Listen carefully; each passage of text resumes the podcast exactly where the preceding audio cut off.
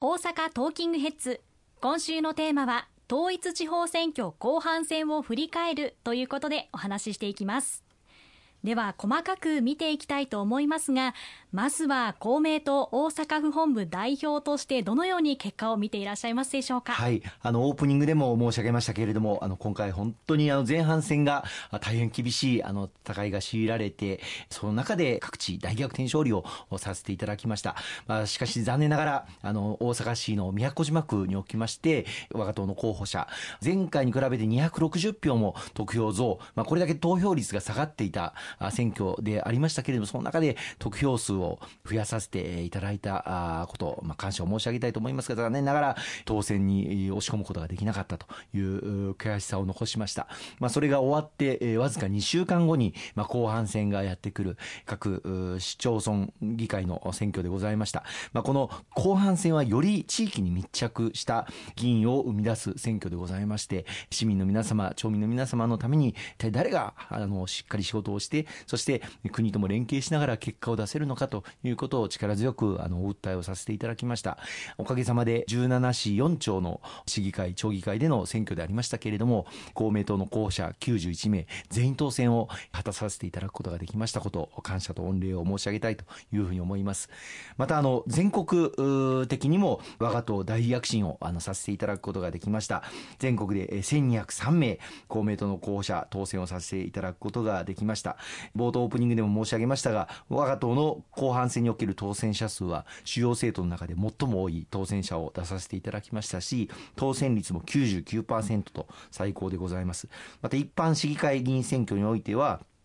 第一党、今回8回連続で検事をさせていただくことができましたし、また町村議会選挙でも6回連続の全員当選を今回も果たさせていただくことができました。さらには、当選者の中での女性の割合、今回39%と極めて高い比率の女性議員を誕生させていただくことができましたし、また2割近い議員が新人として当選をさせていただきまして、世代交代も着実に進めることができたんではないかというふうに思ってっております。さらには前回の4年前の選挙と比べて7つの市町で議席を増やさせていただくこともできた次第でございます。改めてご支援をいただいた皆様に感謝を申し上げたいと思います、まあ、残念ながら例えば兵庫県の西宮市では席合がなんとわずか3票差。3票届かなくて席合をしてしまったこと。また香川県の高松市でも1人落選したんですがこの方は90票差で、まあ、辞典ということになりました。東京ではあの港区目黒区大田区杉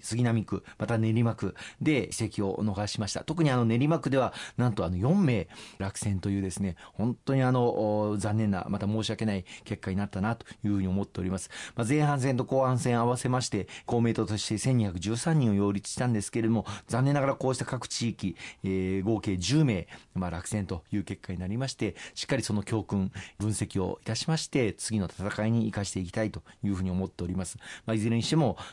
当選させさせていただいた各地域の議員としっかり連携をしながらそれぞれの地域の課題解決に全力を挙げて結果を出してまいりたいとそのように思っております。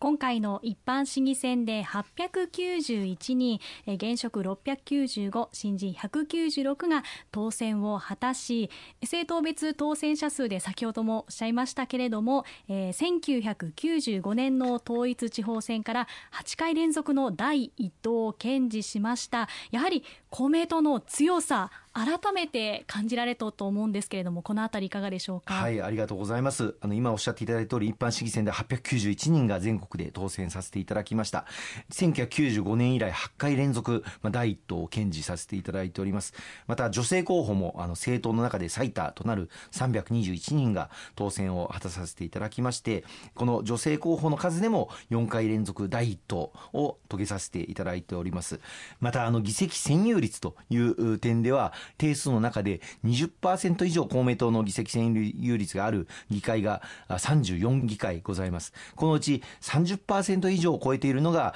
大阪の門真市、これが議席占有率35%、また森口市が議席占有率31%、そしてもう一つが東京の武蔵村山市、議席占有率が30%と大激戦を制させていただくことができた次第です。はい、女性候補も政党最多ということでこういう意味でもより子育て支援などが一層手厚くなるような気がしますよね。そうですね。女性の目線主婦の目線そして地域密着で地域の皆様の声を直接代弁をして各議会で戦っていきたいと思っておりますが特に女性議員が多いということで子育て支援策この強化にさらに一層力を入れていきたいと思っております。あの国におきましても3月末に子育て支援策の抜本的拡充次元の異なる子育て支援策、その叩き台が示されております。まあ、後半でまたご紹介させていただきますけれども、まあ、児童手当の拡充、あるいは子どもたちへの医療費助成制度、これを全国各地で進めていきたいというふうに思っています。そのためには、まあ、国だけでは実現することができませんので、各地方議会に送っていただいた地方議員と連携しながら、それぞれの地域地域の子育て支援策を拡充強化できるように頑張っていきたいですね。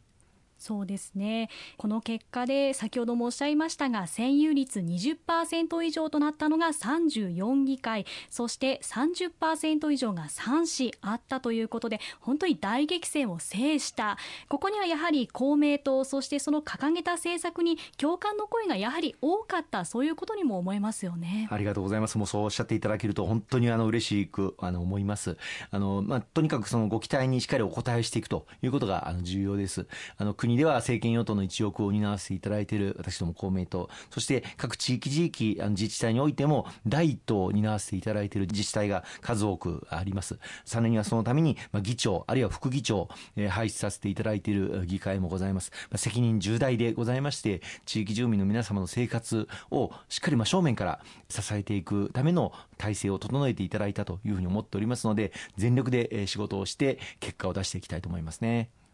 住民に最も身近な地方政治の担い手である地方議員さんということで公明党1213人を擁立して、まあ、無投票当選の50人含め1203人が当選したという結果になりました。今後ともこの地方政治の重要性も伝え続けていかないといけないですよね。おっしゃる通りですね。やっぱり住民の生活にとって最も身近で、えー、そして最も直接生活に影響のある政治が地方議会になります。そしてその地方議会で住民の皆様の声をしっかり代弁して声を上げていく、その役割を地方議員が担っていかなければなりません。生活に密着しているからこそ、常日頃から24時間365日、地域の皆様の声をお聞きをし続ける、そういった地方議員の役割というのが非常に大事になってまいります。大衆とともにの立党精神のままにですね、私ども公明党の議員、それぞれ持ち場持ち場で全力で地域を歩きに歩き、地域の皆様のお声をいただいて、その声を代弁できるように全力を挙げていきたいと思いますね。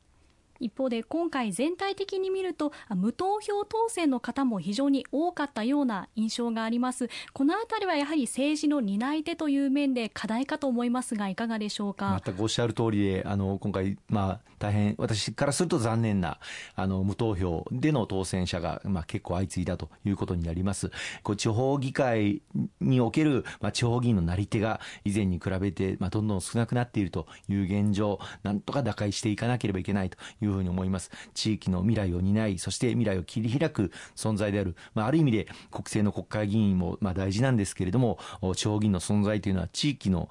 皆様お一人お一人の暮らしを守り抜く、本当に地域を照らす灯火、あるいは灯台のような存在でして、その魅力をしっかり高めて、なり手になる方々がもっと手を挙げていただけるように頑張っていかないといけないなと思いますね。ありがとうございます。後半も引き続きお伝えしていきます。